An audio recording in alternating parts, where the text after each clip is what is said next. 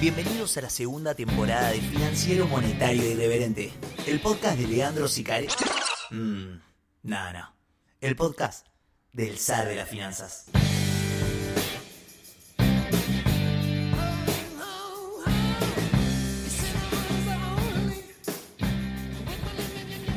Bienvenidos, Ares, a una nueva misa semanal de lo que hemos dado a llamar FMI Podcast. De este lado, Leandro Sicarelli, el conductor de un vehículo que transita sobre las rutas de la nominalidad con un destino totalmente incierto, para traer algo de claridad. Soy como el, el, el traidor de discusiones, en realidad, últimamente, ¿no? Estoy, que es una faceta que me gusta mucho igual. Tipo, tirar las grandes discusiones. Bien.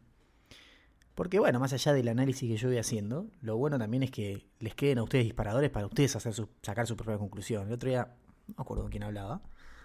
¿Con quién hablaba eso?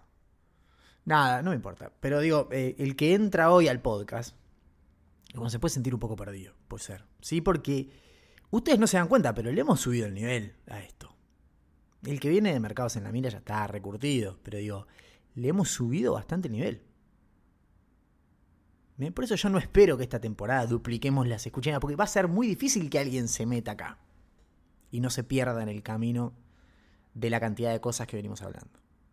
De vuelta, los grandes mensajes, las grandes discusiones, yo las traigo.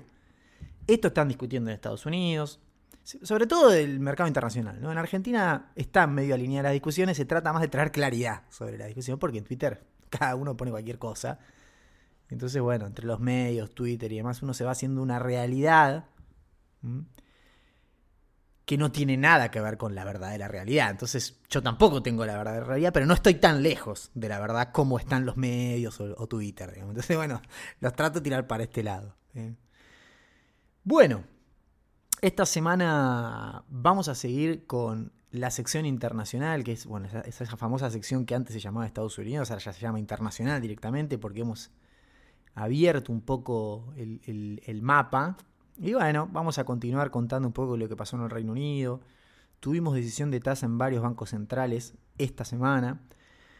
Tuvimos mucho dato del mercado laboral de Estados Unidos, que ustedes saben que es muy importante para el proceso que, estamos viviendo. Y entonces, bueno, vamos a seguir discutiendo qué cazzo está pasando, cuáles son los alcances de este estrés financiero que estamos viviendo y este rebrote inflacionario que estamos viviendo también ya hace un añito y pico, más o menos, bien, un poquito menos.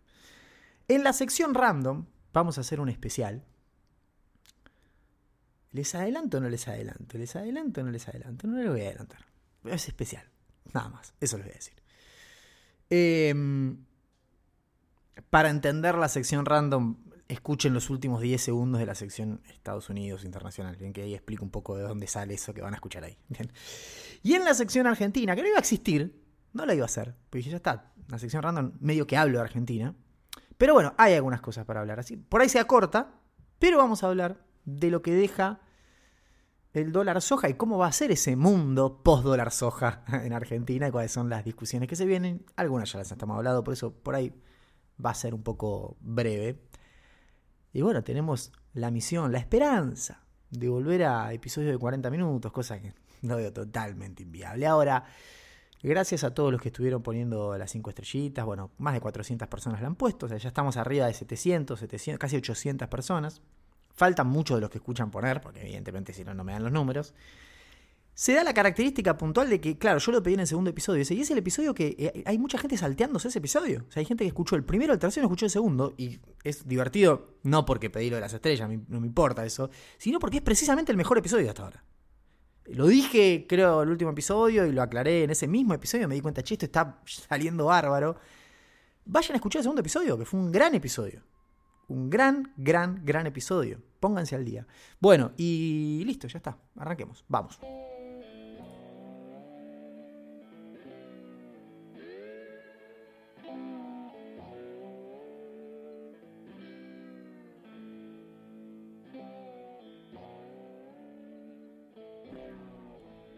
Bueno, este momento previo es el disfrute total.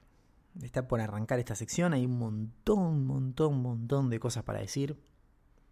voy a tratar de apelar, como hice, como vengo haciendo, de, ir a lo, a, lo, a lo conceptual, digamos, cuál es la discusión, cuáles son las preguntas, qué respuestas ofrecen los analistas, en qué lado nos paramos, porque no es solo traer la discusión, sino también, ya saben, yo les doy mi opinión. Pero bueno, mi opinión es eso, una opinión. Pues ustedes pueden pensar distinto. Acá hay mucha gente que, por ejemplo, pensaba que la Reserva Federal tenía que ir más fuerte. Yo ya combatí mucho esa idea. También es verdad, nobleza obliga, que yo eh, sostuve que la inflación iba a ser transitoria. Y bueno, hoy nadie en la Reserva Federal. En realidad todos sostienen que es transitoria, pero nadie lo dice, lo dejaron de decir para no generar más polémica. Y básicamente porque esa transitoriedad va a ser más larga de lo que esperábamos. Entonces ahí, bueno, tenían razón tenían más razón ustedes que yo, pero igual es discutible esa. Pero hay otras en las que yo me he equivocado abiertamente, eso sí. Pero no, sé si en esa, esa podemos discutir. De hecho, hoy vamos a discutir la vuelta del concepto de inflación transitoria. Porque, bueno, nada, no me voy a adelantar. Pero, porque vamos a arrancar por Reino Unido, digo, ¿no? Dejamos una situación la semana pasada de estrés financiero bastante importante, ya saben. Este eh, mini presupuestito que se iban a gastar eh, la primera ministra y, el gobierno británico en el marco de todo el lío que hay con la economía mundial, con, el estrés financiero que hay, bueno, generó un Banco de Inglaterra que dijo vamos a ir fuerte, no vamos a permitir que este, este gasto fiscal eh, exacerbado que quiere hacer este nuevo gobierno nos, nos, nos amedrente. Bien, si ellos se ponen a gastar, vamos a subir la tasa y que sea lo que Dios quiera. Bueno, 24 horas después salieron a decir, bueno, vamos a tener que comprar bonos porque obviamente la libra esterlina y los bonos eh, de largo plazo del Tesoro inglés se hicieron de goma. Entonces, bueno, arrancó ese proceso, hubo cierto retroceso de los rendimientos, una especie de fortalecimiento de la, de la libra esterlina, como que bueno, el mercado dijo, está bien, si se mete el Banco de Inglaterra a rescatar la curva, estamos un poco más conformes. De hecho, una de las cosas que se estuvo hablando esta semana, que fue la semana en donde se empezó a implementar la medida de que creo que son subastas que hace el Banco de Inglaterra, donde compra títulos públicos de largo plazo y brinda liquidez a través de eso. claramente, o sea, a 30 años los bonos del Tesoro británico habían llegado casi a estar al 5%, bueno, bajaron al 4 y pico, se fueron acomodando a la precorrida Ahora vamos a ver cómo siguen hoy, que es un poco se está revirtiendo. Pero digo, en principio hubo un buen efecto. Y una de las cosas que decían esta semana es que, bueno, obviamente el Tesoro empezó a informar a través. En realidad informa el Tesoro. Y hoy vi que el Banco de Inglaterra también, no importa, empezó a circular la información de cuánto efectivamente estaban interviniendo. Y una de las primeras conclusiones que sacó ahí es, che, no están interviniendo tanto. O sea, no están comprando tantos títulos, no están emitiendo tanto.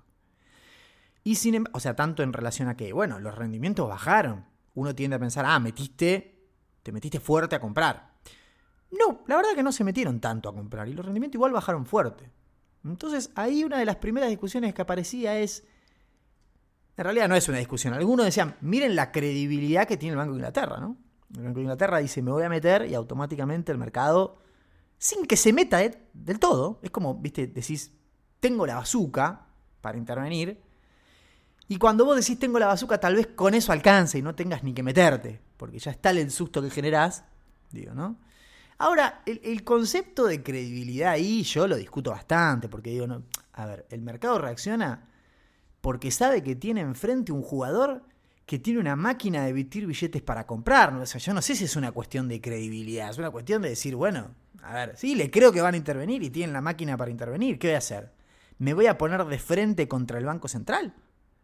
Eso no sé si es una eh, manifestación de que el Banco de Inglaterra es creíble. Digamos, yo creo que la credibilidad en realidad pasaría por otro lado.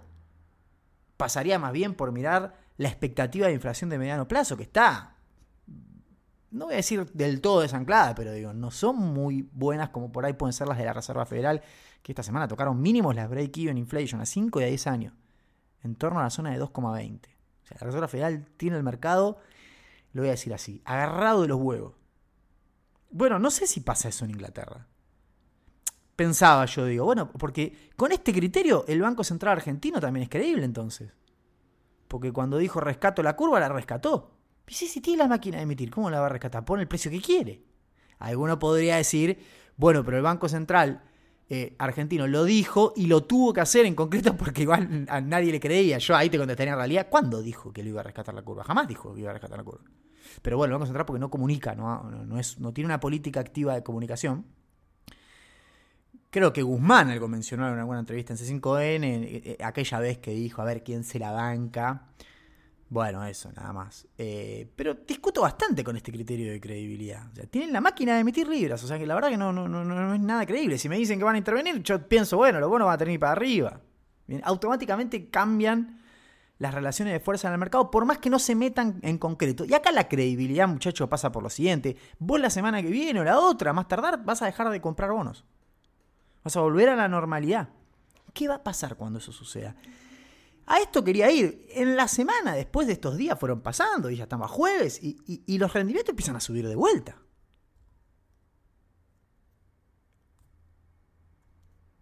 ¿Qué vamos a hacer entonces con todo este quilombo que tenemos?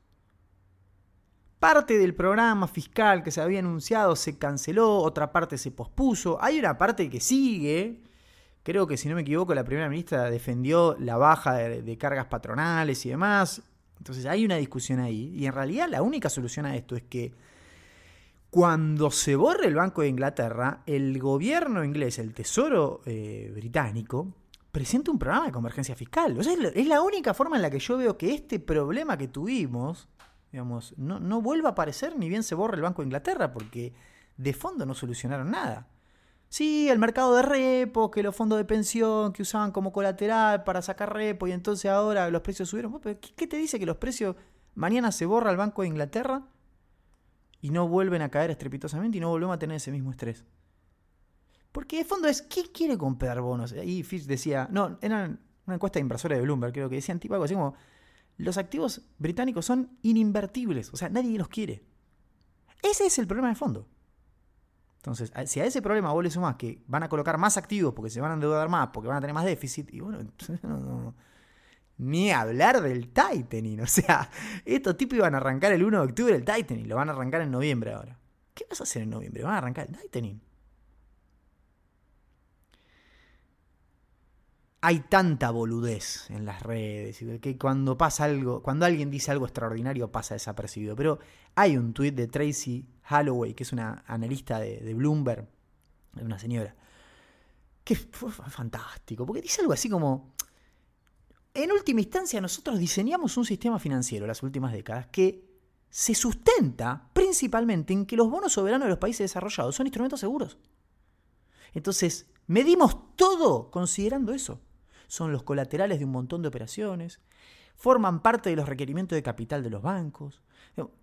Entonces, si eso se desarma y los bonos soberanos empiezan a tener este tipo de volatilidad, entonces, ojo porque está todo el sistema financiero, eh, em, digamos, sentado sobre bases que ahora van a empezar a dejar de ser sólidas y a ser bastante más endebles. Es una genialidad el porque es un tweet de 50 palabras, donde dice, che, acá hay algo más profundo y que es totalmente real.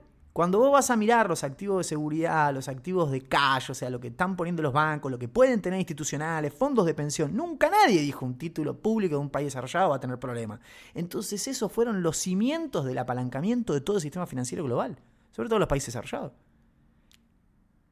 No podés hoy convertir esos bonos en basura. Algo que decía un tipo que laburaba en la mesa de repos de la Reserva Federal de Nueva York, Joseph Wang, sea, si vos te fijás lo que sucede últimamente con, el mercado de deuda soberana de los países desarrollados, justamente es una suba fenomenal de la volatilidad de, los rendimientos. O sea, la tasa de Estados Unidos por ahí te varía 20 basis en un día. Eso no es normal. Eso no puede suceder. Bueno, ese es el nuevo mundo en el que estamos.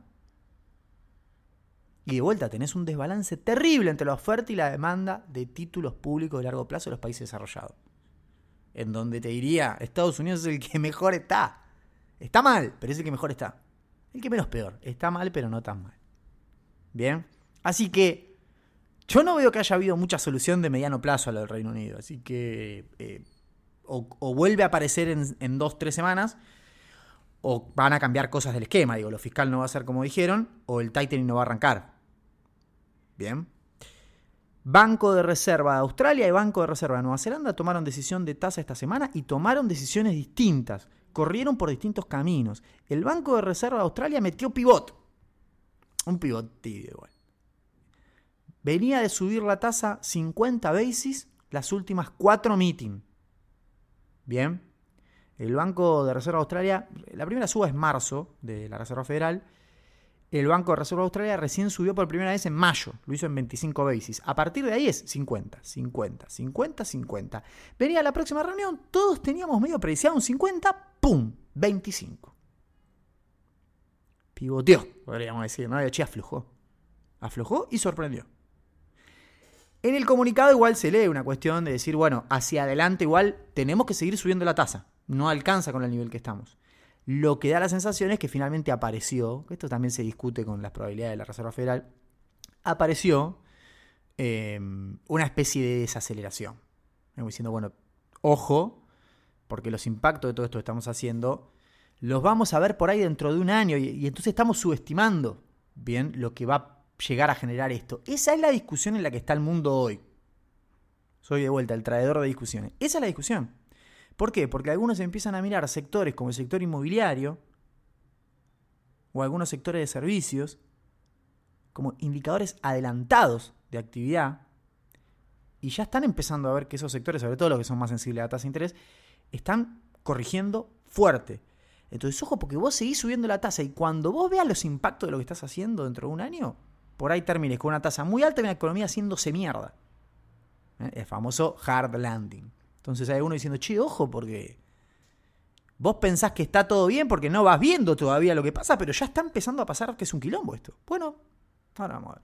Banco de Australia afloja. Y dice, igual, necesitamos más subas en el corto plazo, pero baja el ritmo a 25.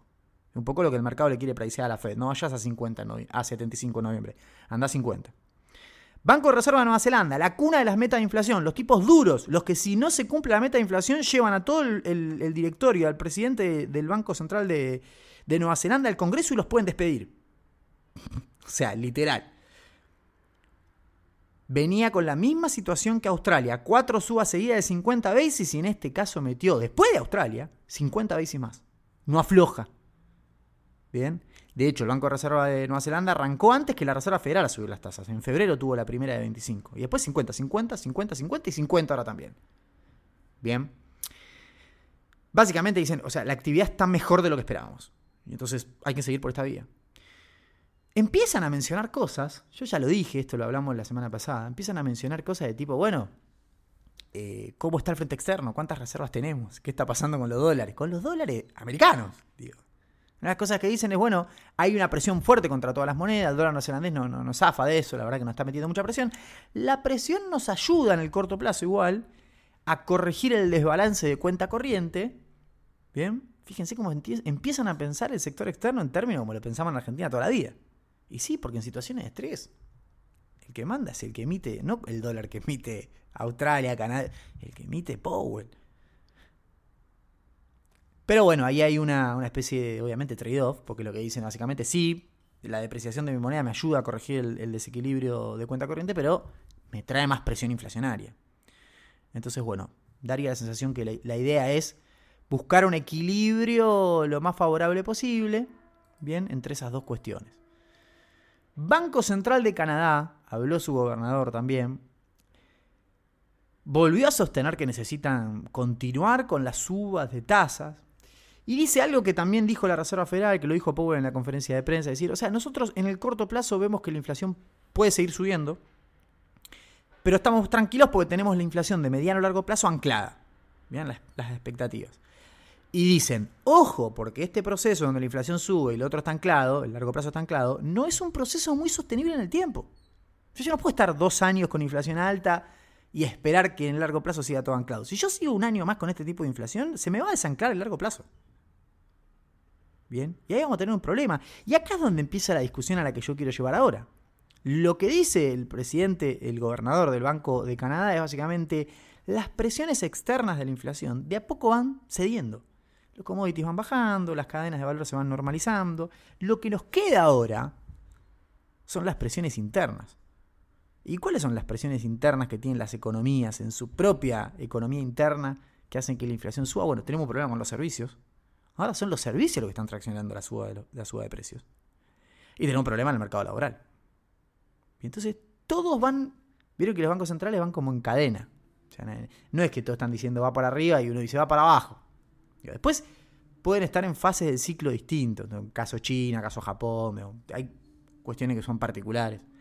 Pero digo, todos tienen más o menos una misma visión, los que están en esa parte del ciclo, digamos. Bien, la inflación sigue subiendo, hay que seguir subiendo las tasas, nos va a costar, tenemos mercado laboral picado. Esta semana de la Fed, en concreto, a ver, no pasó nada, pero digo, todos los integrantes del FOM salieron a hablar en todos lados. Hay un analista, un Enrique Trader americano, diciendo, eh, hoy hablan cinco integrantes de la Reserva Federal, no paran de hablar. Se llama forward guidance, flaco. O sea, tienen que, dar hacia adelante la visión de lo que quiere la Reserva Federal, ir guiando, ir conduciendo las expectativas. Yo, en serio, digo, esta semana las expectativas de mediano plazo tocaron mínimo de, los últimos tiempos. O sea, el mercado está convencido, más allá de lo que diga algún boludo en Twitter, el mercado está convencido que la Reserva Federal baja la inflación y lo hace en el corto plazo. El tema es a cuesta de que ya lo estuvimos hablando. Entonces, todos los que hablaron de la Reserva Federal, sean Dovich, Hawking, o sea, lo que sea, todos dijeron lo mismo, digamos, estamos lejos de un escenario ¿bien? En donde nosotros consideraríamos aflojar. Vamos a seguir. Acá hay como una especie de trilema medio complejo de resolver, que es em, ritmo, nivel y timing para las subas de tasa de la Reserva Federal. Bien, ritmo, nivel y timing. O sea, eh, eh, ritmo y timing medio que van un poco a la par, porque eh, el ritmo cuál es, a cuánto va subiendo. ¿Qué hacemos con el ritmo? ¿Seguimos a 75? El nivel es la terminal rate. ¿Hasta dónde vas a ir? Hasta 460, la tasa. Y el timing es cuándo querés llegar a eso. Porque uno podría decir, el timing es llegar lo más rápido posible, porque después lo que vos tenés que hacer es quedarte ahí arriba y ver los efectos. Porque esto viene con lag, vos subís la tasa hoy y termina impactando un año después. Krugman dice eso. Krugman dice, eh, justamente tuiteaba esta semana, si, eh, en episodios anteriores desde que la tasa toca máximo, pasa un año hasta que el desempleo hace máximo. O sea que en última instancia está diciendo, los efectos de lo que haces hoy lo vas a terminar de ver dentro de un año. Con lo cual, ojo, porque vos vas tocando, seguís subiendo y no sabés el quilombo que está generando a ciencia cierta. El otro día leía las memorias de Grispan em, y el tipo decía que uno de los problemas que tenía cuando era eh, asesor del gobierno de, Nixon, en realidad ya cuando había renunciado a Nixon, es que, claro, no, no tenían el timing del minuto a minuto de cómo venía la crisis. Entonces, claro, en su consultora, Greenspan Townsend, ellos hacían proyecciones de ese tipo. Entonces, bueno, nada, obviamente, agarró al B, agarró a todos los estadistas del gobierno, porque él trabajaba en el gobierno, y dijo, che, tenemos que hacer esto semanal. O sea, tenemos que tener un PBI semanal, una cosa así. Para ir diciéndole al presidente cómo viene de verdad, porque nosotros si seguimos esperando, la discusión ahí es, che, ¿esta economía se hace mierda o es una crisis cíclica que después todo solito se recupera? La tesis de Greenspan era, esto se va a recuperar solo. Es una crisis cíclica. O sea, solo la producción va a reaccionar. Bueno, hicieron el PBI semanal. Comprobaron que Griffin tenía razón. Finalmente tuvo razón. La economía se resolvió sola. Eh, bueno, nada, pero es muy importante. Porque vos no sabés el alcance de lo que estás haciendo. Lo vas a ver dentro de un año. Entonces, ojo, porque por ahí ya con esto alcanzaba. Entonces, ¿cuándo querés llegar a esa tasa? Bueno, yo te diría, el timing, llegar lo antes posible. Vos tenés que llegar lo antes posible a la terminal rate. ¿Cuál tiene que ser el nivel? cuatro y pico, y puede ser, puede ser tranquilamente ese cuatro y pico, porque la inflación, la verdad, está muy alta. El tema principal es a qué ritmo vamos a ir. ¿Resiste seguir a 75 basis esto? Es una linda discusión. Yo creo que podés meter una más de 75 si es que eh, eh, el gobierno británico no se le ocurre hacer ninguna otra locura. Digamos. Pero en algún punto hace poco escuché a algún integrante del FOM, ya no recuerdo cuál, decir algo así. Le preguntaron, ¿te, asusta la, eh, la, inestabilidad financiera, que es uno de los objetivos de corto plazo de la Reserva Federal, te asusta el mercado de acciones. No me asusta nada. Nuestra misión es bajar la inflación en Estados Unidos con el menor costo laboral posible en Estados Unidos. o sea, no me importa lo que pasa en el resto del mundo. Después hay que tener en cuenta, también escuchaba otro analista el otro decir, hay una crisis de deuda eh, en, en Gran Bretaña y decía, no es una crisis de deuda en es una crisis del mercado de bonos en general, porque los mercados están interconectados. Así que bueno, ojo con eso, la Fed, porque digo, si choca el mundo, te va a terminar contagiando. Bien, por más fuerte que esté la economía estadounidense. Bien, entonces, ritmo, nivel, timing. Está difícil de resolver eso. Y lo peor de todo es que el tema que el mercado quiere discutir ya, porque el mercado va hacia adelante, es una vez que llegues a esa terminal rate. Suponete que sea principio del año que viene, que es lo que todos tenemos en, la cabeza. Principio del año que viene, estás en, 4,6 de la Fed, llegó al máximo. Y la pregunta es: ¿cuánto te vas a quedar ahí arriba? ¿Te vas a quedar un año? ¿Un año y pico? El presidente de la Reserva Federal de Minneapolis hoy dijo: es un proceso de transición. Estamos en un proceso de estanflación, pero que es una transición. No me preocupa la estanflación, porque o sea, inflación con, recesión. Porque esto va a durar un año, tal vez dos. Eso a mí me da. O sea, este tipo quiere mantener la tasa en 4,6 dos años. Bueno, vamos a requerir que la inflación baje fuerte y se mantenga baja, porque ya la Reserva Federal dijo que baje rápido, a mí no me interesa. ¿eh? Eso no va a ser una señal para que yo empiece a aflojar. Yo quiero ver que se mantenga bajo. No vamos a cometer el error de los 70. Finalmente, esta semana hubo datos buenos, por eso el mercado en concreto está teniendo una buena semana, más allá de una ida y vuelta del día, o sea, los niveles generales desde la zona de 3.600 el Standard Poor's rebató, y básicamente, ¿qué es lo que tenés ahí? Los datos de empleo vinieron relativamente bien. En ADP, o sea, la creación de puestos de trabajo, eh, vino en línea con lo que se esperaba, está creciendo desestacionalizado al 0,2% mensual, que es una tasa de crecimiento del empleo promedio para la economía estadounidense prepandemia. O sea que eso no alarma. Tampoco sé si fue una buena noticia, pero no, alarma.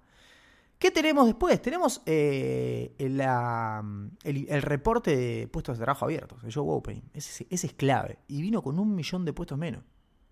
O sea, hay casi un millón de puestos menos de los que había el mes pasado disponibles para que la gente tome. Esto es muy bueno porque mejora ese ratio que tenemos de que por cada puesto que hay disponible hay dos personas Em, no, al revés, lo dije. Hay, dos puestos abiertos por cada uno que busca laburo. Bien, bueno, piensen que se destruyó un millón de esos puestos que estaban abiertos en un mes. De hecho, Krugman dice, miren cómo será la situación, que a este ritmo en dos meses volvemos a la cantidad de puestos abiertos prepandémicos. O sea, ojo, ojo. Los pedidos de seguro de desempleo vinieron un poquito por arriba de lo que se esperaba, también es bueno. O sea, vos fíjate, se crea menos empleo. Se destruyen puestos que nadie estaba tomando, y hay más gente que pide seguro de desempleo. Vos decís, che, es una cagada, los datos son malos. Bueno, para el mercado son buenos porque implican de que se está destrabando el mercado laboral, que es, que es en principio lo que preocupa el día de mañana. Acá lo que preocupa es el día de mañana en el mercado laboral. Hoy, como ya sabemos, hay una especie de inercia ahí salarial, pero digo, todavía los salarios no están ganando la inflación. Entonces todavía no hay un problema. Lo que todos están viendo, el otro día decía, la inflación está bajando y, suben las tasas, decía un analista no sé, dudosa procedencia. Acá hay algo que no estamos viendo. Decía, no, no es que no es así. Hay algo que no estás viendo, que es el día de mañana. O sea, no, la Reserva Federal no sube la tasa por lo que pasó con el último CPI hace 10 días. Mira hacia adelante y se va a alcanzar con esto. Y si se, pioja, si se empioja el mercado laboral como está, mañana vamos a tener un problema. Y ya lo estás viendo, porque la inflación de ahora no es inflación de commodities. No tiene que ver con alimentos y con energía, que están retrocediendo esos precios. Se te empiojó servicios, se te empiojó la core Bien. Entonces cierro porque nos fuimos de tema mal con la duración. ¿Volvemos a la inflación transitoria? Porque cuando uno mira las categorías que explican la inflación fuerte de estos últimos meses, del último mes puntualmente, que la COR volvió al 0,6 mensual, ahí tenés eh, rentas, o sea, servicios de tipo alojamiento, alquileres, básicamente, prepagas, tipo seguros de, de mm, seguros médicos, y entonces, nada, hay un montón de analistas que ya están empezando a decir que esas dos categorías puntualmente se van a hacer probablemente de goma a partir de. Eh, en realidad decían de octubre en adelante, pero muchos dicen, bueno, a principios de 2024 van a empezar a caer fuerte las dos. Bien, primero porque tenés una relación con lag entre el precio de la vivienda y los alquileres. El precio de la vivienda ya está cayendo. Tenés un problema bárbaro en el mercado hipotecario, que eso impacta mucho en la economía americana. Alguna vez me había preguntado a alguien, che, ¿lo puedes explicar? No va a ser hoy porque ya me repasé, pero sí estuve recopilando información al respecto para que charlemos un poco de eso. No va a ser hoy porque ya me pasé, pero digo, eh, es el sector por donde arranca la corrección. Y bueno, ya hay una corrección fuerte ahí. Lo que pasa que en el índice de precios vos no tenés el precio de la vivienda metido. Lo que tenés son alquileres y el alquiler pega con lag. O sea que lo que estamos viendo con la vivienda hoy, por ahí en alquiler lo veamos dentro de seis meses. También es verdad que una cosa que decían los analistas es los alquileres ya están viniendo con menor precio, pero por cómo se procesa la información en el CPI, en el índice de precios, los tipos no toman solo los nuevos alquileres, toman los alquileres que vienen y los alquileres que se ajustan. Entonces, cuando vos me dices eso, algunos ajustes ya estaban preestablecidos y otros no se movieron. Entonces es como que eh, la baja se, se, morigera en el índice de precios, pero olvídate que en seis meses lo vas a ver.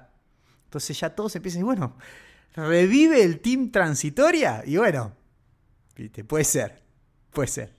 Eh, con los seguros médicos lo mismo, el ajuste de cláusulas es una vez al año, generalmente en octubre, entonces nada, vos pensás que lo que estamos viendo hoy es de octubre del año pasado, donde los seguros médicos habían volado, con lo cual el ajuste va a dar que a partir de ahí empiece a restar peso al índice de precio. Y estas dos cosas te explican el 60% de la COR, alquileres y, seguros médicos. Entonces, se pone lindo ahí. Se pone lindo, porque ojo entonces, si los, los commodities siguen así, en cuatro meses empiezan a bajar todos los servicios, volvemos a 2% de inflación en, un año, un año y medio, dos, a más tardar, con una, economía que se empieza a hacer de goma y la tasa en 4,6. ¿Bien? Se pone muy lindo. Por suerte, nosotros semana a semana vamos a seguir eh, analizando. Bueno, ahora vamos a pasar a la sección random, en la cual eh, les voy a explicar un poco Siempre que cambia el mes, antes de que cambie, en Twitter hay muchos eh, pseudoanalistas diciendo, mañana me, llega que mañana hay una evaluación, me llega que hay una evaluación de primer día. ¿eh? Ellos no saben por qué les llega, supuestamente, entre comillas, no saben por qué les llega, yo se los explico, básicamente porque cuando cambia el mes, vencen los futuros de dólar. Bien, y arrancan los nuevos contratos de futuro de dólar. Entonces el Banco Central siempre está muy vendido en la posición que está por vencer. Entonces uno lo que piensa es, si vas a evaluar, lo que haces es cuando está llegando el fin de mes, no renovás los contratos. Dejás que venzan y cuando arranca el otro mes devaluás. Y entonces no le tenés que pagar nada a nadie porque dejaste vencer los contratos. Entonces por eso a estos chicos les hacen llegar siempre el rumor a principio de mes o a fin de mes que el primer día del mes va a haber una evaluación. Algo que es muy fácil de contrastar porque mirás el interés abierto en, en Rofex, en realidad el volumen también, pero el movimiento del interés abierto y nada, te podés ir dando cuenta si el Banco Central está renovando o no sus posiciones. Si las está renovando, pues no va a evaluar, no van a ser tan boludos de renovar las posiciones y después evaluar, porque van a tener que pagar los contratos. Entonces, siempre que cambia el mes aparecen diciendo, va a haber una evaluación. Entonces a mí se me acerca un montón de gente diciéndome, lean, va a haber una evaluación. yo, no, en principio, bueno, nunca sabés. Yo igual siempre no sé, creo que ¿no? Me, parece que no. Em, pero bueno, siempre aparece la pregunta de ¿Qué sucedería si devalúan? Bueno, y si concretamente devalúan, ¿qué sucedería? ¿Qué pasaría en un mundo donde el Banco Central devalúa discrecionalmente un día, primer día del mes? ¿Cómo sería esa Argentina?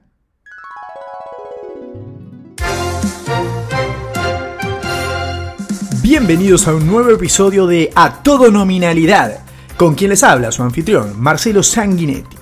La cuestión financiera y económica sigue muy complicada en el país, luego del salto cambiario del 50% que tuvimos a comienzos del mes de octubre, unas semanas han transcurrido y la situación no mejora. Recordamos que hoy el Banco Central intervino y volvió a vender reservas, en este caso por 300 millones.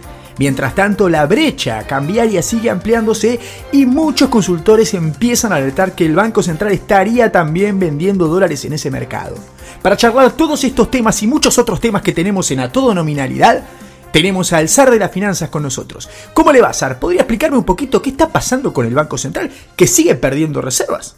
Bueno, efectivamente el Banco Central, luego de la devaluación fuerte que ha hecho del tipo de cambio oficial, entró en una especie de circuito vicioso, eh, dado que no pudo mostrar en el corto plazo anclas o un programa económico que le permitan eh, luego de la evaluación generar algún tipo de confianza y, que la situación se estabilice desde esos máximos. Por el contrario, lo que sucedió es que buena parte de todos los que querían importar empezaron a, pensar de que esto podía seguir escalando y que era mejor entonces adelantar las importaciones y, y por el lado de los exportadores lo que parecía que era un salto que los beneficiaba en algún punto, lo que piensan ellos hoy, lo que miran es, bueno, esto no es sustentable, tal vez exporto hoy y mañana vuelven a devaluar. Entonces, bueno, se generó una dinámica difícil en el mercado oficial. El Banco Central, como ya sabemos, desde la evaluación para acá, salvo los primeros tres días que fueron muy positivos, después empezó lentamente a, tomar una posición vendedora en el mercado oficial. Hoy está vendiendo a razón de 30 millones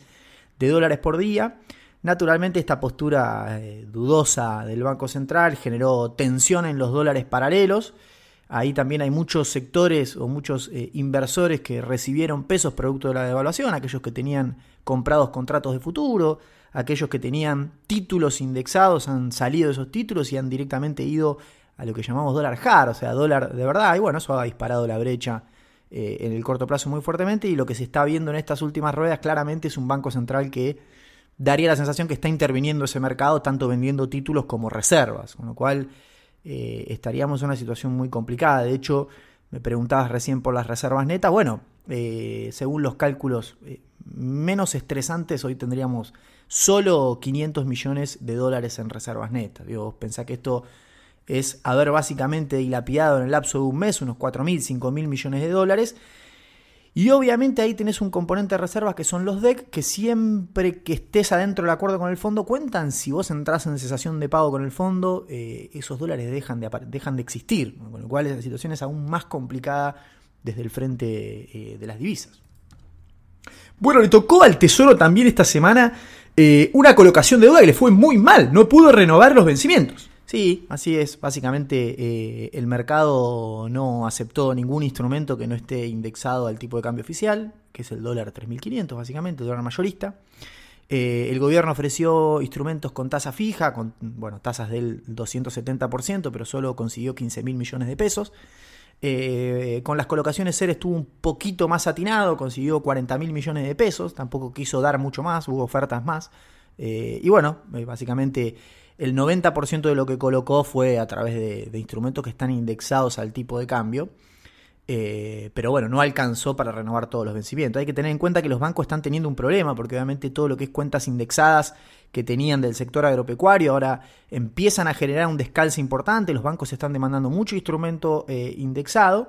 Y bueno, en concreto, como los instrumentos aparecen a cuenta gota, que es lo que tira el Estado en las inscripciones primarias, la curva de instrumentos indexados, que tiene pocos instrumentos, los duales, está explotada porque todo el mercado está demandando eso, bueno, ahí básicamente los bancos han tomado la decisión esta semana de no dar más cuentas indexadas, obviamente esto disparó los rumores que vieron en las redes respecto de un eventual corralito, ahí se está confundiendo un poco todo, pero, pero bueno, eh, por eso también la sangría de reservas no es solo neta, sino también bruta, principalmente porque, bueno, eh, indistintamente lo que pase con el yuan, que la evaluación del swap tampoco ayuda, eh, tenés una salida muy fuerte de depósitos, eh, muy muy fuerte de depósitos, y bueno, eso hace que las reservas brutas también caigan. Digo, tenés eh, los fondos comunes de inversión también en una oleada de rescate fenomenales, y el Banco Central finalmente en ese contexto de, destrucción del mercado de deuda en pesos ha salido primero tímidamente a intervenir la curva y ahora ya abiertamente se estima que ha emitido esta semana 400 mil millones de pesos para rescatar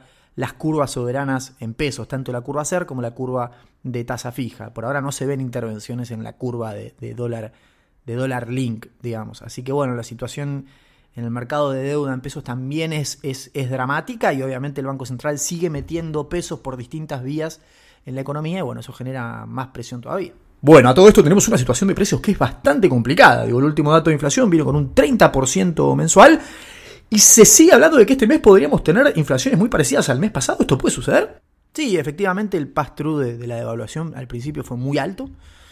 Eh, prácticamente la mitad de la devaluación se pasó a precios en un lapso de 30 días. Y bueno, los indicadores de alta frecuencia muestran que del 30 que tuvimos el mes pasado, muy probablemente eh, estemos hablando de, un 25 con, con, suerte este mes, o un 20 si se hace un poquito más rápido, pero sí, eh, a más tardar en, uno o dos meses, eh, probablemente todo el efecto de la devaluación, del salto evaluatorio, esté puesto en precios. Eh, y bueno, obviamente, nada, en términos reales seguimos en el mismo escenario que estábamos previo a la devaluación, pero bueno, como ya habrán visto estos indicadores, no estamos yendo, obviamente, a inflaciones interanuales del 200, 250%, que es un poco lo que, lo que está reflejando también las tasas en el mercado. Bueno, eh, por otro lado, hoy los sindicatos eh, efectuaron su marcha, el paro, pidiendo un 30% de aumento ya por decreto. ¿Se puede hacer esto o no se puede hacer, Sar?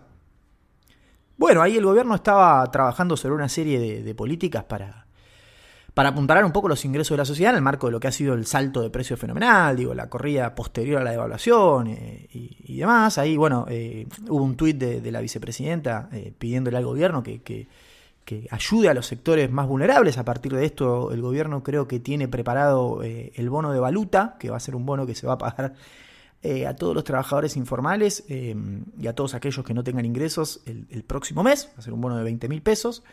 y bueno, obviamente para los que estén registrados, sí, los sindicatos están pidiendo un incremento del 30% por decreto. Y bueno, el gobierno evalúa eventualmente aplicarlo o, sacar el decreto de urgencia la semana que viene, lo cual obviamente genera muchísima presión con el sector empresarial que no lo quiere dar y bueno, en el marco de, un conflicto bastante más grande habló el presidente esta tarde y dijo que bueno, que va a controlar el mercado cambiario, bueno, inmediatamente dijo eso, la brecha se duplicó, saltó fuertemente el tipo de cambio y bueno, seguimos con, mucho ruido y ahí es donde se vieron principalmente las intervenciones del Banco Central en, el mercado paralelo también. Eh, del mismo modo, bueno, allanamiento en, toda calle Florida, eh, el Blue volando, y bueno, es una situación muy compleja y bueno, el gobierno trata de dar de alguna manera eh, de, de, recomponer los ingresos de los que tienen un trabajo, de los que no tienen un trabajo. Eh, pero bueno, la situación está muy compleja eh, en ese sentido. ¿Hacia adelante vos ves que esto puede, puede mejorar, Sar? ¿O esto, esto ves que puede llegar a empeorar? Bueno, em, por los dichos de Cristalina de la semana, me parece que esto puede llegar a complicarse. Eh, bueno, el comunicado del fondo me parece que es bastante claro.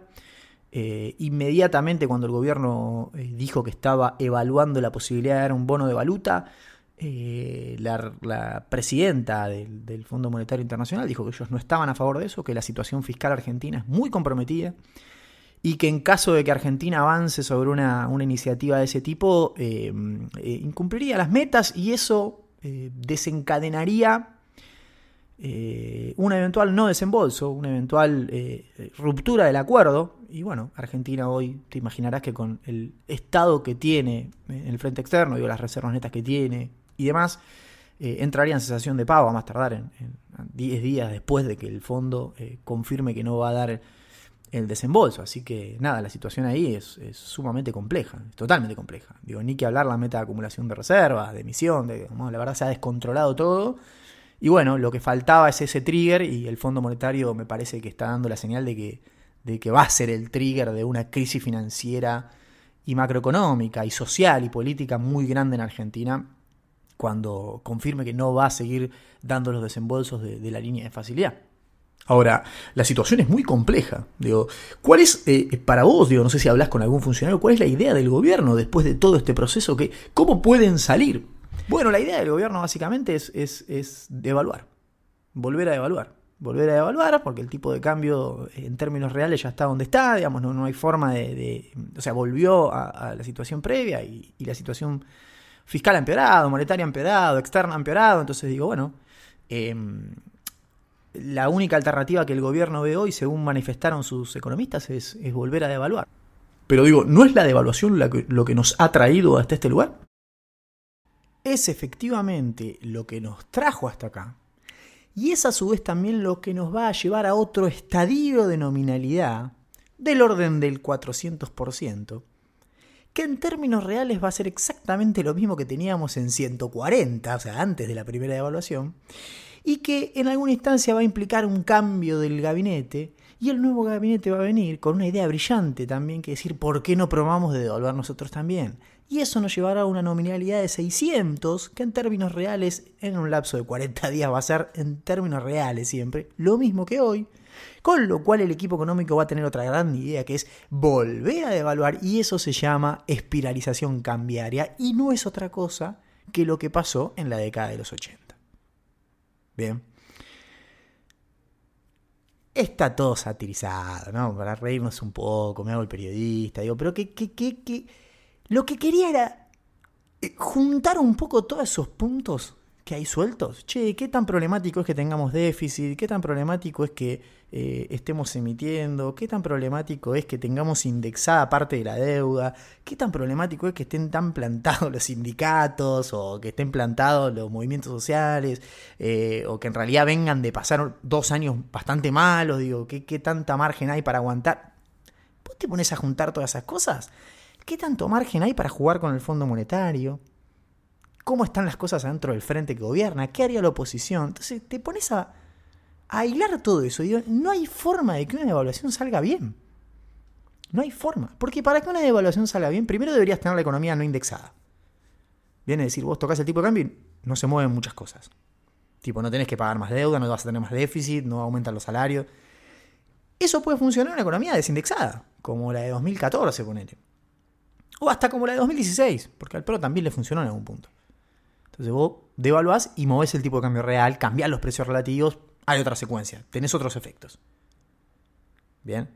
En esta economía donde todo está indexado, va a pasar algo parecido a lo que yo dije, pero uno podría decir, bueno, entonces nunca vas a poder hablar. No, a ver, si vos lo haces en un contexto de la presentación. La credibilidad, la, credibilidad puede venir después, ya lo hemos discutido esto. La credibilidad puede venir después. Lo que sí tenés que tener a la hora de evaluar es un programa económico para el día después. Y ese programa económico tiene que cerrar por todos lados. Y todos te tienen que creer.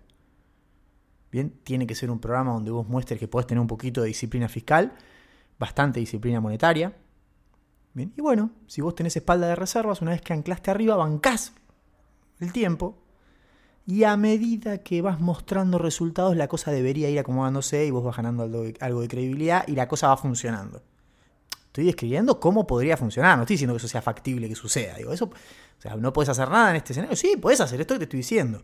Yo creo que no hoy, creo que no hoy, porque no tenés ninguna de estas condiciones que estoy hablando, pero si seguís por una vía más o menos razonable, por ahí si seguís acumulando reservas, por ahí si vas mostrando mejoras en lo fiscal, si vas mostrando que con el fondo eh, la cosa mejoró, que por ahí te pueden dar los 1.400 palitos del, fondo de resiliencia, si el BID la pone, bueno, bueno, ojo, te hiciste un colchoncito de 10.000 palos de reservas, lo fiscal mejoró, lo monetario empieza a acomodarse.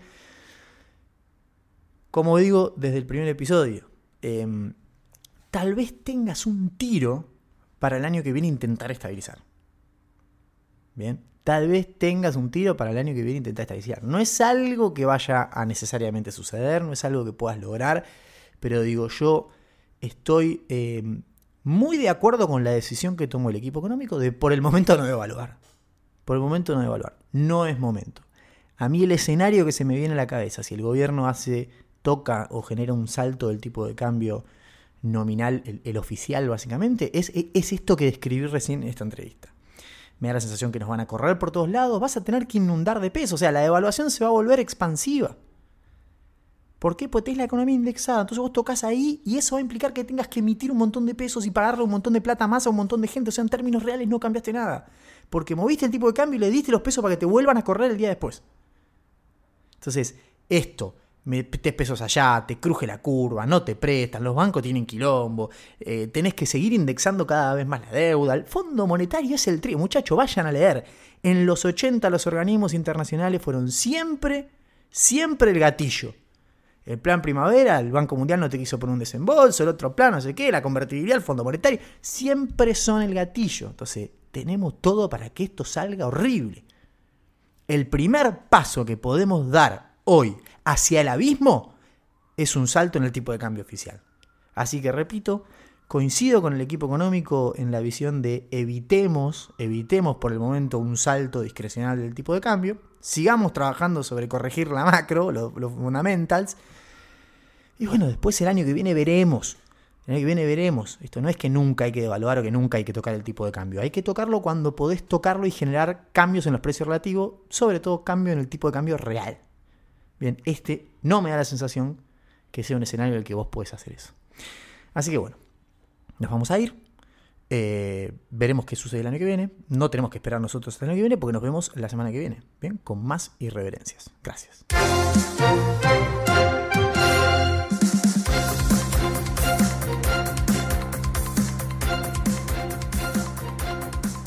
Bueno, el que se va es el conductor de A Todo Nominalidad. Nosotros nos quedamos ahí.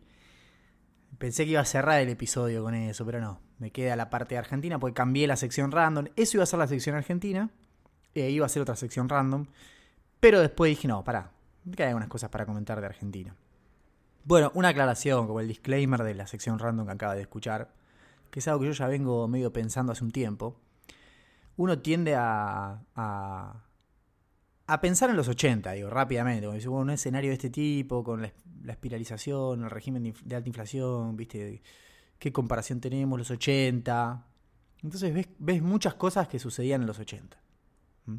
Ahora, yo creo que hay una diferencia con los 80, que es básicamente la fragmentación, el nivel de brecha que existe entre eh, los laburantes. Y esa categoría de laburantes tiene trabajadores registrados, no registrados, monotributista, todo adentro. Creo que esa es la gran diferencia que tenés hoy respecto de los 80. En los 80 yo no sé si estaba tan fraccionado esto. Me parece que todos los asalariados más o menos iban parejo. Pues siempre hay sectores que le va mejor y peor, ¿no? Pero digo, más o menos. Acá no, acá puedes tener 20 puntos de diferencia entre un asalariado y otro. 30 puntos entre un asalariado y un no registrado. Bien. Entonces, por eso tenés, me da la sensación, niveles de pobreza que son bastante más alarmantes los que tenías en los 80 y por eso esta cuestión de vos devaluás si los salarios alcanzan. En realidad los salarios que alcanzan la devaluación, la inflación y demás, son los registrados de una parte de los registrados. O sea, son una parte de los registrados. Y la realidad es que la parte de esos registrados hoy no son la gran mayoría, de hecho son la minoría. Entonces eso es distinto a los 80. Bien. Claro, uno ve los restaurantes llenos y demás, claro, porque vos decís, es que el asalariado registrado está a palo a palo con la inflación, sigue gastando por la demanda de dinero, la, expectativa de inflación, eh, la velocidad de circulación del dinero, entonces van y gastan, comen, consumen. Sí, bueno, sí, ojo. Me lo decía otra vez un, compañero. Decía, sí, ojo. Me decía, eso es verdad, pero no sé si es verdad en, no sé, él es de San Martín. Y me decía, no sé si es verdad en San Martín. Y decía, no, claro, es verdad. Y en realidad no es justamente por qué no es. Y porque es verdad que tenés como dentro de los que laburan tres realidades re distintas. La del informal, la del asalariado, que está en la parte de abajo de los asalariados registrados, y la del asalariado media o media para arriba, que se va con la inflación. E incluso en algunos sectores gana. Y entonces sí, sigue consumiendo. Entonces, esa divergencia, esa cuestión heterogénea de la gente que recibe ingresos por trabajar, creo que no la tenías tan, tan marcada en los 80. Por eso hay que tener mucho cuidado. Por eso una estabilización tipo de y entonces después, ¿eh? ojo porque puede generar un nivel de desigualdad muy zarpado y social y políticamente medio insostenible. Cosa que en los 80 tal vez no era tan así. Bien, siempre hablando de escenarios muy malos, no es que no, estamos diciendo que los 80 estaba buenísimo y hoy no. Siempre los 80 también fue una cagada, pero bueno, es eso, básicamente. Bueno, entramos en la era del, post-dólar soja. El gobierno cometió eh, un nuevo error, que es eh, acertar otra vez, o sea, como que se viene equivocando seguido. Otra buena decisión de cortarlo, cortarlo, cortarlo. Había que cortarlo. Eh, tomaron una buena decisión, lo cortaron. No es momento, octubre y noviembre son momentos donde la estacionalidad te juega muy en contra, mucho más en contra que septiembre. Y ahí los costos-beneficios de la medida empezaban a torcerse. Entonces, lo más prudente era terminarlo. Bien, se tomó esa decisión. ¿Qué decía yo? Si lo van a terminar, fíjense cómo hacen para cerrar el MULC los tres meses que faltan del año. Porque lo que vos no querés es perder reservas. Bien. Bueno, aparecieron algunas pistas de por dónde va a pasar. Siempre estamos muy sobre el pucho. Esa también es una cosa que, bueno, tal vez no es difícil, digo, pero en el corto plazo no está mejorando eso. Siempre corriendo atrás de los problemas, digo, porque ¿Cuál es, me parece, la estrategia para sin el dólar soja pasar el trimestre que queda? Bueno, básicamente se revisaron todas las licencias no automáticas, el sistema de habilitación de importaciones. Un montón de NSM pasaron a licencias no automáticas, un montón de, cosas que antes importaban, ahora van a tener que pedir permiso. Yates, tipo cosas de lujo. Uno se pregunta, ¿por qué no se pedía permiso ya para eso? No lo sé. No, no, lo sé, tal vez no tenía mucho volumen. Pues esa es otra cuestión. Por ahí son un montón de posiciones arancelarias, pero tal vez no mueven tanto COMEX. Entonces, por decir, le metimos el 50% de las posiciones, ahora pasan a licencia en automática. Decir, ¿Cuánto mueven de las IMPO? No, el 3%. Ahí, entonces el impacto comercial va a ser muy poco. Bueno, hay un poco de ese juego, pero, pero aparece un poco de más margen, ¿bien? En el medio. A todo esto ya recuerden que estamos hablando del paso previo al pago. recuerden que vos te dan la licencia, te dicen sí, importá y después al Banco Central y dice no, tenés que, yo te doy la guita para que importes eso en 180 días o 365 días, dependiendo qué tipo de bien sea. Entonces, vos querés embarcarlo, embarcarlo, traerlo, entrarlo, nacionalizarlo, está todo bien, pero yo la guita te la doy a seis meses o un año. Y eso obviamente uno dice, entonces no se puede importar. No, sí, si vos conseguís que tu proveedor en el exterior te financie, cosa que se puede hacer, tampoco es una locura. De hecho, se está haciendo. De hecho, el financiamiento de las empresas privadas que importan está a razón de mil y pico de millones por mes en estos últimos tres meses. O sea, están trayendo más importaciones las que pagan. O sea, están consiguiendo financiamiento comercial en el exterior. De vuelta, 1.500 millones por mes más o menos están consiguiendo. Bien. Ya había algunos que restan esos 1.500 de, de, las reservas netas. Es un pasivo de otra empresa que se lo está restando al Banco Central. Es fantástico lo que hace. O sea, mezclan los balances ya, ¿viste? Aparte, con ese criterio, eh, ¿por qué no restás la deuda corporativa también? Porque el criterio es, y, pero esos dólares van a salir de central. Bueno, la deuda corporativa también. Bueno, por eso. Entonces, ¿qué es lo que se quiere mostrar? Que, está todo mal. Eso es el. Entonces van a buscar la metodología que les convenga para mostrar que está todo mal. Acumularon 6.000 palos de reserva en un mes, flaco. ¿Qué querés disfrazarlo de que está mal? o sea, metieron un gol, ya está, no sé, no le busqué mala vuelta. ¿Viste? Habla de lo que. Voy a hacer una sección random de eso, ¿eh? Que es: critican lo que está bien. Son malos porque critican lo que está bien cuando hay un millón de cosas mal por criticar. Tipo, emitieron 1.6 billones de pesos para comprar el dólar soja. Critica eso. Critica eso. No me diga que las reservas son una cagada. Compraron 6.000 palos. Ahora me lo venís a decir. Como el de. como Juan Pedugia. Y ahora me lo venís a decir. ¿Viste esto? No sé, sale el presidente, le pega un nene en la cámara, en, la cadena nacional, y lo critican porque tiene desatados los cordones. ¿Viste? Si flaco le. O sea, que. Bueno, pero siempre el foco en cualquier. Por eso las discusiones en Argentina de política y de economía, el 90% son un delirio, es una joda este país. Porque o sea, nos ponemos a discutir cosas que. Discutamos lo otro. Bueno, en fin, indistintamente eso. La estrategia es frenar el MULC frenar las importaciones, o digo, administrar un poco más fuerte, ir corrigiendo cada vez más rápido el tipo de cambio oficial, y bueno, con ese criterio tratar de pasar el, tercer trimestre sin vender reservas. Sería algo muy positivo. Sería algo muy positivo. Dólar turista, dólar eh, Qatar. Y bueno, todavía no hay novedades sobre eso. No hay novedades sobre eso. Algunos dicen, no creo que haya dólar Qatar, porque si mandan a todo al MEP, dejan de recaudar. Depende de cómo lo hagan. Depende de cómo lo hagan. Vos podés decir, yo te liquido todos los gastos contra el dólar MEP, y la diferencia entre el MEP y el minorista es un impuesto, o es lo que carajo sea, no sé, para el fondo de la zaranganga. Y me lo quedo yo como impuesto, ¿no? Depende cómo lo instrumentes. Depende cómo lo instrumentes. Día uno, Leandro dijo, asumimos el gobierno y dije, ponga los gastos de tarjeta al cable. Y la diferencia la cobramos con un impuesto móvil. Día uno, ¿eh? vayan a buscar los episodios marcados en la mira. Día uno. Me dije, no, está mal. En su momento, viste que más decía, yo el primer día dije que había que desdoblar y no me dieron bola. Día uno lo dije yo. No me dieron bola, dijeron que no. A los que se lo decía, se los explicaba y decían, está buenísimo, hagamos eso, pero, nadie lo hizo, digamos, no, se hizo. Claramente no soy una persona importante, o sea, nadie me bola, pero, pero bueno, terminamos la misma discusión. Tres años tardamos en hacerlo así, porque va a terminar siendo así. Va a terminar siendo así. Bueno, esa es la estrategia. ¿Alcanza, no alcanza? No lo sé. No lo sé. No lo sé, pero, insisto, cuesta decir que alguien hace bien a vos te cuesta, nos cuesta a todos los argentinos decir cuando otro argentino hace algo relativamente correcto, pero la verdad que Massa Rubinstein ahí están como haciendo algunas cosas correctas. Digo, no devaluar es una política pública, es una elección de política pública, eligieron ese camino. Eso es un acierto también. El dólar soja fue un acierto. Le dicen dólar 200, yo me cago de risa. Dicen dólar 200, en realidad le pagamos 140, no 200. Porque le agarramos 30 y pico de retenciones. Pobre, los ojeros lo deben odiar, pero pues aparte en todos lados diciendo, eh, 200 pesos. ni siquiera me pagaron 200, me pagaron 140. O sea, es como si me hubiesen sacado las retenciones, nada más.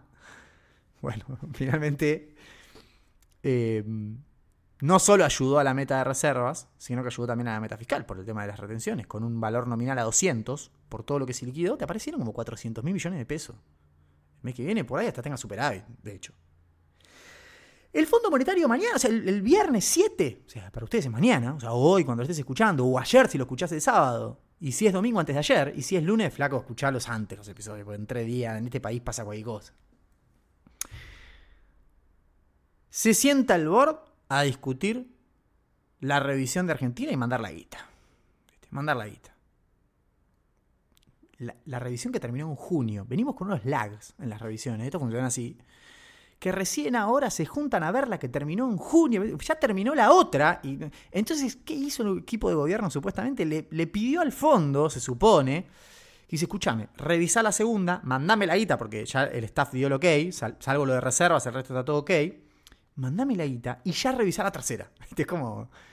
Y me gusta, me gusta esa impronta decirle al fondo, pónganse a laburar, hermano, son cinco variables. Lo hace el, zar de la finanza de Loma de Zamora, la calcula las metas sin tener los datos finos y le pega. Y no pueden ustedes, que son 50 boludos que vienen de Estados Unidos, a chequear en, 10 días si cumplimos o no la meta. Déjense joder. Entonces, chequenme las dos juntas, así ya también me saco ese, ese problema de encima. Manden la guita de la segunda, la de la tercera no creo que te manden la guita ya, pero por lo menos tienen lo que hay que está. ¿Qué me da a mí? Bueno, a mí me da, como le decía, ahora ya terminó el mes, tuvimos el último día de soja, tenemos todo cerrado, nos faltan los datos fiscales, deuda flotante, faltan, pero digo, ¿qué conclusión me queda? Que se cumplió todo, porque se llegó a la meta de reservas sin el desembolso del BID. Bien, estamos hablando del tercer trimestre. O sea, todavía ni lo revisó el fondo. Pero el tercer trimestre, que terminó el 30 de septiembre, se cumplió la meta de reservas, gracias al dólar soja, sin el desembolso de Envid, que iba a mandar 500 palos el 30 de septiembre, un soto, pero digo, no importa, cumplimos igual. Bien. La meta monetaria está cumplida porque no se emitió más de lo que del límite que tenías. No hubo atrasos en deuda externa, o sea que ese criterio también se cumplió. Y lo fiscal, que falta el mes de septiembre y estaba re justito con los 460 mil, 430 mil millones de pesos que recaudaste por la soja, lo recontra recumpliste. Entonces cumpliste todas las metas del tercer trimestre, salvo ay, la de deuda flotante. Esa me parece que no la cumpliste por culpa de Guzmán. No es mala onda con Guzmán, cero, no tengo historia. Pero nada, cuando él se fue los últimos 10 días de junio, eh, devengó todo el gasto, no garpó nada para cumplir la meta caja del Fondo Monetario, pero le dejó un techo de deuda flotante muy alto, perdón, un piso de deuda flotante muy alto a Batakis y que en un trimestre mejoraron mucho la situación, o sea, garparon parte del gasto que se fumó Guzmán con la caja, pero no lograron reducir la deuda flotante hasta el mínimo que se establecía. Incluso revisando las metas no llegan. Bien. La deuda flotante se mide como un promedio diario del trimestre. Bien, el dato diario no lo tenés. Tenemos los promedios mensuales y podemos estimar. Por eso a Guzmán le dio bien haciendo eso, porque los últimos 10 días eh, duplicó la deuda flotante, pero en el promedio diario del trimestre no le impactó tanto. Claro, Bataki se agarró el primer día de allá arriba. Entonces dije, che, la bajó un poco, Massa la bajó otro poco, queda un mes más, va a bajar, pero digo, ¿cuánto? No, no, no, tirás el promedio abajo de la meta, no vas a llegar. Entonces, esa no se cumplió, pero digo, ahí ese criterio de ejecución puede llegar a ser una meta indicativa. La pueden bajar de, rango, pueden pedir un waiver, porque la verdad que el waiver de reserva no lo van a usar para esta tercera revisión, así que, che, dámelo ahí. Eh, o simplemente se lo pueden pasar por el orto con alguna forma legal, porque no es tan importante. La verdad que el equipo económico de Batakis para acá, ¿sí? incluyendo a Massa, y bueno, ya ahora con un poco más de gestión de tiempo del equipo de Massa Rubinstein, eh, mostró mucho compromiso y cumplimiento de las metas. Bien, así tendría que haber arrancado. Así tendríamos que haber hecho desde el principio. Lo que yo decía, vamos meta por meta, trimestre por trimestre. Hagamos bien las cosas, cumplamos una, cumplamos dos, cumplamos en la tercera ya le chingamos algo, en la cuarta le robamos, en la quinta le cambiamos, en la sexta le ajustamos y en la séptima ya son las elecciones. Era tan difícil hacerlo así. Era tan difícil, hermano. Arrancamos pidiendo la hora. Ganó aquel, aquel boludo que me dijo esa vez, ¿se acuerdan? Pero bueno, de a poco se va acomodando veremos. Bueno, el BOR se junta. Una cosa que queda pendiente ahí es, dos cositas y ya cerramos. Em, ¿Va a haber cambio de las metas de 2023? Si ustedes se fijan en el comunicado del staff, es como tipo, las metas no se cambian de 2022, dicen. Pero ¿cómo? Dice hasta 2023. ¿Cómo hasta 2023? No, no, bueno, bueno, no, dale, saludos, eso. Se me corta la señal, ¿viste? No te contestan, pero pará, pará, ¿cómo hasta 2023? ¿Qué significa que la de 2023 sí cambian? O sea, a partir de 2023 sí hay cambios. Nos vamos a enterar mañana. Para mí va a haber cambios en las metas de 2023. Uf, la jugué fuerte. Este es un reducto de nerd, porque digo, uh, se la jugó fuerte. Ustedes van a estar del otro lado, Sares, diciendo, che, se la jugó el Sare. Dice que, mira, boludez que estamos discutiendo. Somos unos nerds. Y finalmente, el Fondo Monetario dio ya dos créditos de resiliencia. Me acuerdo a quién se los dio. Dos países muy random. Si nos metemos en esa lista es un garrón, pero dámelo 1400 palos, no me interesa. Ya estamos acá, lista. Eh, esa línea nos pueden dar hasta 1400 palos. Todo suma, porque eso suma reservas netas porque se devuelven 20 años eso, o sea que lo sumás. Son 1500 palos, de arriba de Erchi. Si vamos a seguir adentro del acuerdo, dámelos. Dámelos. Eso puede estar. El BID sigue prometiendo, claro, que a le cortaron la cabeza, no sabemos en qué situación quedamos. El Banco Mundial dice que pone, dice que pone. Ahora, el Fondo Monetario también, viste, es una cosa de. Bueno, hermano, vos mandás acá, ¿sos el jefe o no sos el jefe? Bueno, andá a decirle al Banco Mundial, andá a decirle a la, a CAF, al BID, a todo que pongan la guita que prometieron. De vuelta, el fondo, una de sus autocríticas fue con Macri fracasamos porque no nos acompañaron otros organismos. Esta vez no vamos a cometer el mismo error. Darme el acuerdo, vos pones mil, sí, yo pongo. Vos pones 500, sí, yo pongo. Vos pones 400, sí, yo pongo. A septiembre en Argentina entraron 1.400 palos netos de otros organismos internacionales. Es septiembre y entró cero, amigo. Cero, cero. O sea, literal cero. Entonces, ¿quién es el jefe acá? No entiendo. Con este compromiso que estamos mostrando ahora en este cambio de gestión digamos, empiecen a apretar las tuercas. Massa se va a Estados Unidos, creo, la semana que viene y, va con Rubinstein. Y bueno, algo se tienen que traer. Le tengo fe al, al fondo de resiliencia, que igual yo en su momento lo decía, tío, es una joda. O sea, se supone que van a armar un fondo para rescatar países, qué sé yo, y nos prestan, porque es, eh, creo que el 100% de la cuota, o eh, mil millones de DEX. Lo que sea menos de eso. O sea, de esas dos medidas, la menor, eso es lo que te prestan. Digo, flaco, con mil DEX, que es la, en nuestro caso es lo menor, porque la cuota creo que es 5 mil palos. eh, con mil DEX, mil millones de DEX, no hace nada. No te que prestar 15 mil palos. Ay, pero la armamos así. Bueno, desarmala, armala distinta, cambiala, hace una para mí. Ya el crédito de resiliencia argentina, pon otro nombre. Un poquito de creatividad. Eso es lo que nosotros pedíamos. Que se pidan la negociación en 2020 y el primer semestre de 2021. Así tenías que ir a negociar. Algo distinto, dame. No me dé lo que ya tenés. Porque lo que ya tenés ya sabemos cómo termina. Bueno, tampoco es que nos dieron necesariamente la línea de facilidad estricta. Ahí Guzmán, bueno, sí, hubo unas cosas que no nos, no nos pidieron, ponele. Pero es poco, hermano, son 45 mil palos. Tenés al país en, en medio de una crisis de deuda fenomenal y en el medio queda una pandemia. Andá con los tapones de punta. Esa es la gran crítica, no después el acuerdo. Una vez que estás en el acuerdo, el acuerdo de última era cumplible. Y de última, el problema fue la propia gestión económica que hicimos, no el acuerdo. Somos más malos nosotros que el fondo en última instancia. Pero bueno, ahora de alguna manera vamos acomodando esas cosas. Y va mejorando la perspectiva. ¿Cortamos acá? No sé si llegará ahora. Me parece que sí. Espero que no. Sares, escuchen. Ah, paren, paren, paren, paren, paren. No, paren un segundo. Esto es muy importante. La semana que viene es el episodio número 5 y va a ser transmitido en vivo por Twitch. Y existe la posibilidad de que no quede registro eso. Así que yo tengo un canal en Twitch que es el zar de las finanzas, todo junto, si no me equivoco, o algo así, busquen, me van a encontrar. Eh, y bueno, le ponen follow, porque si no, no van a poder comentar en el chat. La vez pasada hubo como, no me acuerdo si eran 500, 600 personas, una cosa así. Un delirio, el chat volaba, nos cagamos de risa. Así que vengan, vengan que nos tomamos una birra. Va a ser el jueves a la noche. Voy a chequear a ver si no hay partidos el jueves a la noche, porque Chiqui Tapia no, no, laburo nunca en relación de dependencia. Aparece y pone los partidos lunes a las 3 de la tarde, martes a las 5. Este domingo a las 4 de la tarde. Y todos los hinchas decimos, qué bueno, un domingo a las 4. Sí, sí. Pero es entre dos equipos de Buenos Aires, los voy a ir a hacer jugar a Noruega. ¡Eh, las putas madres! Digo, Bueno, si no hay ningún partido importante, eh, jueves a la noche, seguramente sea a las 21, una cosa así. Lo voy a informar en Twitter. Ten atentos. Lo voy a informar en Twitter. Vamos a hacer el episodio 5 en vivo, tal cual prometí al principio de esa temporada. Entonces, hagan su usuario de Twitch, pongan follow al zar de las finanzas y les voy a ir avisando por Twitter, pero seguramente el jueves a la noche vamos a hacer el episodio. Métanse al chat, nos cagamos de risa, nos puteamos y jode- jodemos un poquito. Bien. Los estimo mucho, que tengan una buena semana. Nos vemos la que viene con más FMI Podcast.